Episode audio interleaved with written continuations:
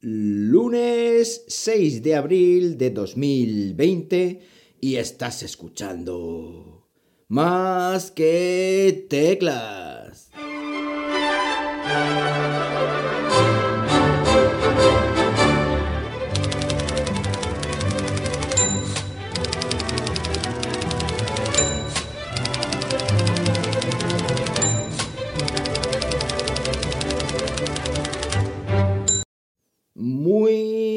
Días o ya tardes, las 12 y 17 de la mañana cuando estoy grabando esto y lo estoy haciendo como siempre aquí en Linares, Jaén, hoy con temperatura de ¿cuánto? De 17 grados Celsius en una mañana, voy a asomarme por la ventana, a ver si está nublado y una mañana, bueno, pues que vengo de comprar del Mercadona. Y ir a comprar el Mercadona estos días es como cuando vas a la guerra, pues más o menos igual. Es decir, todo el mundo con su mascarilla, todo el mundo con sus guantes y todo el mundo con su camisita y su canesú. Bueno, ¿qué tal? Eh, yo, como veis, asomo poco por aquí últimamente y es que estoy de probaturas, estoy probando cosas, estoy eh, dándole vueltas a la cabeza cómo intentar adaptarme estos días a las circunstancias para poder seguir grabando, poder seguir generando contenido más o menos de la calidad con la que venía actualmente haciéndolo. Que no sé si es mucho o la verdad es poco, la verdad. bueno, seguramente eh, echéis de menos los ruidos del coche, pero al final he decidido grabar de otra forma más que teclas. ¿Por qué? Pues porque eso de bajarme al garaje, montarme en un coche que no va a funcionar por el tema de grabar en el coche, pues la verdad es que no, no lo veo natural y por eso he optado de otra manera, o he, he optado, digamos, por otra manera de hacer las cosas. ¿Y cuál es esa manera? Pues bueno, pues comprándome un nuevo micrófono, concretamente el iRig Mic CAS HD de la gente de IK Multimedia. ¿Y cómo es ese micrófono? Bueno, ahora os voy a contar con detalle cómo es este micrófono y las primeras pruebas que voy a hacer y cómo estoy intentando sacar un audio más o menos más natural. Pero antes, disculpar que os comente que eh, por qué no grabo, por qué no eh, grabo, por ejemplo, con el Yeti o por qué no grabo con el propio que grababa en el coche. Pues por temas de monitorizaciones, por temas de eh, un sonido a lo mejor demasiado grave, menos natural, menos, digamos, de estar aquí en casa grabando.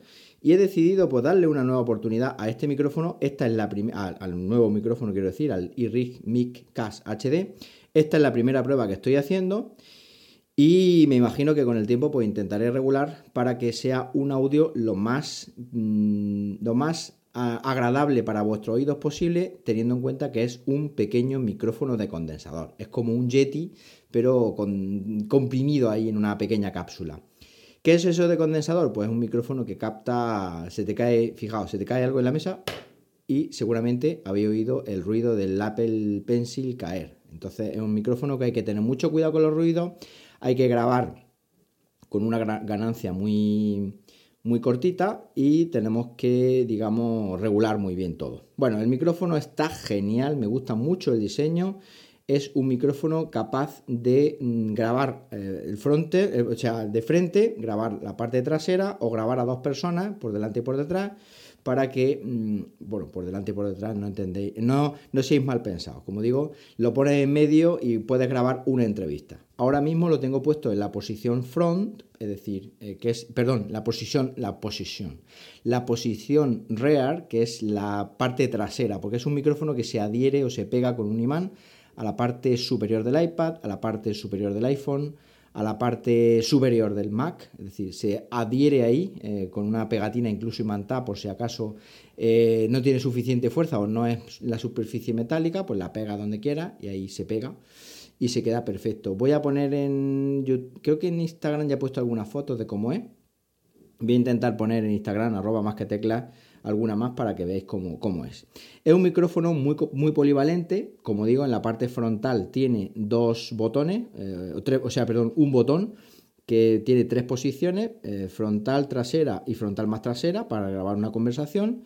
Luego en la parte inferior tiene un puerto micro USB, que es donde se conecta el cable de audio, y luego tiene una salida jack de 3,5 milímetros para eh, tema de auriculares. Así que te puedes monitorizar, porque además en uno de los costados tiene un botoncito con función directa para monitorizarte directamente del audio del micrófono, sin pasar por, eh, digamos, por el programa de grabación, con lo cual con eso va a evitar latencia, toso. Disculpar. Bueno, como digo, eh, aunque la función directa no está muy amplificada, con lo cual eh, suena un sonido muy bajito y yo prácticamente me estoy, aunque tengo los cascos puestos, unos cascos del iPhone con cable antiguo, del iPhone 5 creo que son, eh, me estoy oyendo a mí mismo, es decir, no estoy oyendo por los cascos prácticamente. Y lo que sí estoy intentando es controlar con Audio Hijack, que es la aplicación con la que sigo grabando, intentar controlar los volúmenes de, grabación para no saturar o para que no se quede corto, aunque prefiero que este audio se quede un poquito corto en volumen eh, para, como digo, con el tiempo ir adaptando. Y luego lo bueno que tiene es que en uno de los costados tiene dos botoncitos con un símbolo más y otro con un símbolo menos que nos permiten ajustar lo que es la propia ganancia eh, física del micrófono. Es decir, ahora mismo juego con dos ganancias, lo que es la ganancia del micrófono y lo que es la ganancia del audio Hayak, que por cierto en el audio Hayak he metido una pequeña puerta de ruido para intentar cargarme ese ruido blanco que para mí es lo más molesto mm, que puede llegar a generar este micrófono. Eh, vais a oír un poquito de ruido blanco que no voy a quitar en edición, por supuesto, porque eh, esto es más que tecla, ya sabéis, se lanza al vuelo y porque, según he estado escuchando, las pruebas que he hecho, se graba eh, de forma pues muy, muy, muy adecuada. Es decir, eh, puedes conseguir un sonido con el tiempo bastante aceptable y sobre todo, pues imaginaos, lo pincho ahí en el MacBook, lo pincho, digo, lo pego en el MacBook y lo conecto, lo y me puede servir perfectamente pues para grabar videotutoriales, y para no tener que estar con micrófonos grandes puestos delante, que al final eh, básicamente es un incordio. Un incordio. ¿Por qué está utilizando este micrófono y no con el que estaba grabando en el coche? Eh, que ya ahora mismo es un Rode Mic, eh, Video Mic, el Video Mic LE, creo que era. Bueno, un micrófono que ya, el famoso gato, para que me entendáis, que ya os he hablado aquí mil veces de él también, y que eh, es un micrófono que va conectado directamente al puerto Lightning. Es decir, tiene un, es un micrófono que tiene, en vez de tener un puerto hembra, pues tiene un puerto macho. Y eso es una cosa que no me gusta para nada. ¿Por qué? Porque tiene que ir pegado ahí al micrófono, tiene que ir enganchado al propio conector Lightning del, del iPhone. En este caso, la gente de iRig Micas HD lo ha hecho, digamos, relativamente bien. Digo relativamente bien porque en vez de poner un puerto hembra USB tipo C, ha puesto un puerto hembra eh, micro USB y debería de haber sido, ya que estamos, USB tipo C, mucho más polivalente, pero bueno, vamos a dejarlo ahí. Y a ese puerto micro USB de audio se le pueden conectar eh, pues cables micro USB, obviamente, pero en este caso tres de los que vienen incluidos en el paquete. ¿Cuáles son esos cables? Bueno, pues tiene un cable micro USB a micro USB, por ejemplo, por si queremos conectar el micrófono a un teléfono Android más antiguo que solamente tenga micro USB con OTG, eso sí. Luego también tiene un, eh, un, cable micro USB a USB-C, que es justo el que estoy utilizando. Este cable es un poquito más largo que los otros dos y así pues se puede colocar perfectamente, como digo, en el Mac o en el iPad en mi caso, para que no quede tan tirante y pueda, digamos, al final terminar, eh, terminar dañándose de quitarlo y ponerlo. Y luego, por último, el último que tienes es un cable micro USB al Lightning para conectarlo directamente al iPhone. En la foto, en la cajita, que por cierto el paquete viene perfectamente embalado, con su... Em, todo muy... El, marketing muy bien hecho, todo muy chic. Y viene un teléfono ahí que creo que es un iPhone 8. Y el iPhone 8 es más pequeñito, con lo cual viene, digamos, el teléfono en posición vertical y viene el micrófono pegado al lado de la cámara, o sea, en el otro lado, por detrás del micrófono, en el lado opuesto a donde está la cámara.